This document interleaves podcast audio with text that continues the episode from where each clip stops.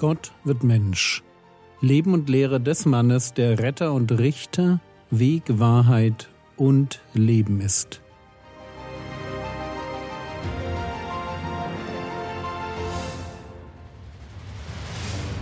Episode 387 Der Berg der Verklärung Teil 1 Jesus hatte seinen Jüngern versprochen, dass einige von ihnen das Reich Gottes auf besondere Weise würden sehen können.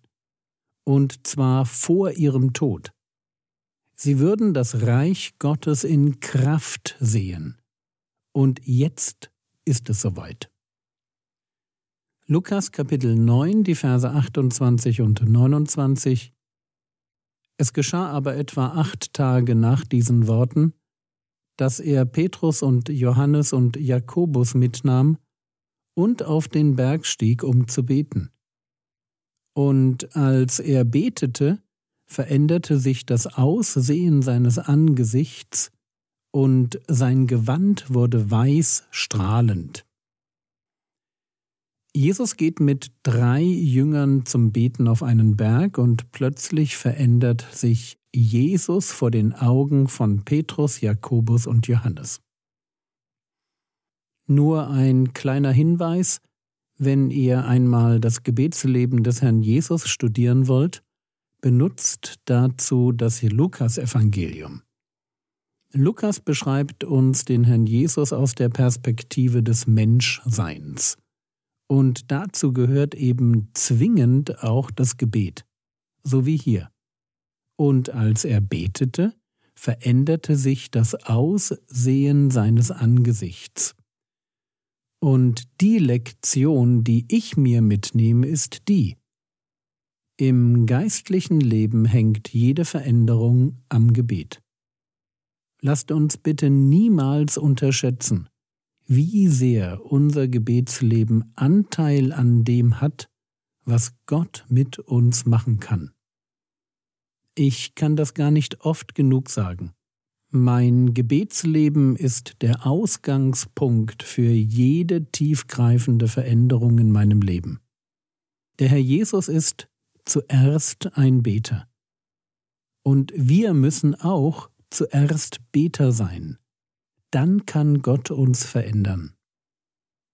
Matthäus 17, die Verse 1 und 2 und nach sechs Tagen nimmt Jesus den Petrus und Jakobus und Johannes, seinen Bruder, mit und führt sie abseits auf einen hohen Berg.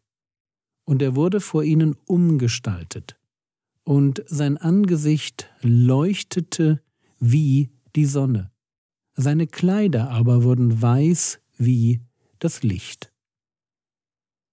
Petrus, Jakobus und Johannes bilden hier eine Einheit. Sie sind der, ich nenne es einmal, innere Kern der Jünger. Die Leute für Sondererfahrungen. Der hohe Berg, von dem hier die Rede ist, kann übrigens nicht genauer bestimmt werden. Es gibt eine Reihe von Spekulationen, aber wir wissen nicht, welcher Berg es ist. Und vielleicht ist das auch gut so. Was passiert dort? Sein Angesicht leuchtete wie die Sonne und seine Kleider wurden weiß wie das Licht. Jesus beginnt zu strahlen. Vor den Augen der Jünger verwandelt sich Jesus in die Gestalt, die er annehmen wird, wenn er das zweite Mal wiederkommt. Es ist das Aussehen des auferstandenen und verherrlichten Messias. Johannes wird, konfrontiert mit dem Herrn Jesus auf Patmos, ganz ähnlich formulieren. Offenbarung Kapitel 1, die Verse 12 bis 16. Und ich wandte mich um, die Stimme zu sehen, die mit mir redete. Und als ich mich umwandte, sah ich sieben goldene Leuchter, und inmitten der Leuchter einen gleich einem Menschensohn, bekleidet mit einem bis zu den Füßen reichenden Gewand und an der Brust umgürtet mit einem goldenen Gürtel. Sein Haupt aber und die Haare waren weiß wie weiße Wolle, wie Schnee, und seine Augen wie eine Feuerflamme, und seine Füße gleich glänzendem Erz, als glühten sie im Ofen, und seine Stimme wie das Rauschen vieler Wasser. Und er hatte in seiner rechten Hand sieben Sterne, und aus seinem Mund ging ein zweischneidiges, scharfes Schwert hervor, und sein Angesicht war, wie die Sonne leuchtet in ihrer Kraft. Seht ihr die Parallele? Auf dem Berg der Verklärung lesen wir davon, dass Jesu Angesicht wie die Sonne leuchtet, und hier dasselbe. Und sein Angesicht war wie die Sonne leuchtet in ihrer Kraft. Lasst mich zu diesem Strahlen Jesu noch zwei Dinge sagen. Zum einen erinnert uns das Leuchten des Angesichts an Mose.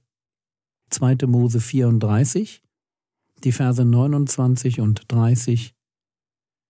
Es geschah aber, als Mose vom Berg Sinai herabstieg, und die beiden Tafeln des Zeugnisses waren in Moses Hand, als er vom Berg herabstieg, da wusste Mose nicht, dass die Haut seines Gesichtes strahlend geworden war, als er mit ihm geredet hatte. Und Aaron und alle Söhne Israel sahen Mose an, und siehe, die Haut seines Gesichtes strahlte, und sie fürchteten sich, zu ihm heranzutreten. Das Leuchten des Gesichts ist also für die Jünger, die das erleben, ein Hinweis auf Mose. Und das ist insofern interessant, weil Mose ja selbst davon gesprochen hatte, dass ein zweiter Mose erscheinen würde. Und dieser zweite Mose ist natürlich niemand anderes als Jesus. Aber noch ein zweiter Punkt ist mir wichtig. Jesus leuchtet auf dem Berg der Verklärung. Aber auch von uns wird gesagt, dass wir einmal leuchten werden. Daniel Kapitel 12, die Verse 2 und 3 Und viele von denen, die im Land des Staubes schlafen, werden aufwachen, die einen zum ewigen Leben und die anderen zur Schande, zu ewigem Abscheu. Und die Verständigen werden leuchten wie der Glanz der Himmelsfeste, und die, welche die vielen zur Gerechtigkeit gewiesen haben, leuchten wie die Sterne immer und ewig. Der Berg der Verklärung ist also nicht nur ein Blick auf Jesus, wie er einmal in der Zukunft leuchten wird, sondern auch auf uns. Und wir haben das schon an anderer Stelle gelesen. So heißt es in Matthäus 13, Vers 43 über die Gerechten, dann werden die Gerechten leuchten wie die Sonne in dem Reich ihres Vaters. Wer Ohren hat, der höre. Wir werden leuchten, weil wir mit den Worten des Apostels Johannes ihm, dem Herrn Jesus, gleich sein werden, denn wir werden ihn sehen, wie er ist. Wir werden Jesus strahlen sehen und selber strahlen. Ein letzter Punkt. Markus Kapitel 9, Vers 3 und seine Kleider wurden glänzend sehr weiß, so wie kein Walker auf der Erde weiß machen kann. Weiße Kleider in der Bibel sind ein Hinweis auf eine himmlische Gestalt. So heißt es über den Alten an Tagen in Daniel 7, dass sein Gewand weiß wie Schnee war. Über die Engel am leeren Grab lesen wir, sie saßen da in weißen Kleidern. Und in der Offenbarung treten die sieben Engel mit den sieben Plagen aus dem Tempel und waren bekleidet mit reinem, glänzendem Leinen. Nicht zuletzt lesen wir über die himmlischen Heerscharen, die Jesus folgen werden, dass sie bekleidet sind mit weißer, reiner Leinwand. Weiße Kleider sind ein Bild für Erlösung, Gerechtigkeit, Reinheit und Zugehörigkeit zum Reich Gottes. Wer weiße Kleider oder glänzendes Leinen trägt, gehört zur himmlischen Welt. Und so darf es uns nicht wundern, wenn auch die Überwinder in der Offenbarung eine entsprechende Verheißung bekommen. Offenbarung 3, die Verse 4 und 5 aber du hast einige wenige Namen in Sardes, die ihre Kleider nicht besudelt haben.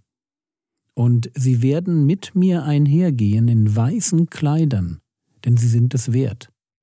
Wer überwindet, der wird so mit weißen Kleidern bekleidet werden. Und ich werde seinen Namen aus dem Buch des Lebens nicht auslöschen und seinen Namen bekennen vor meinem Vater und vor seinen Engeln.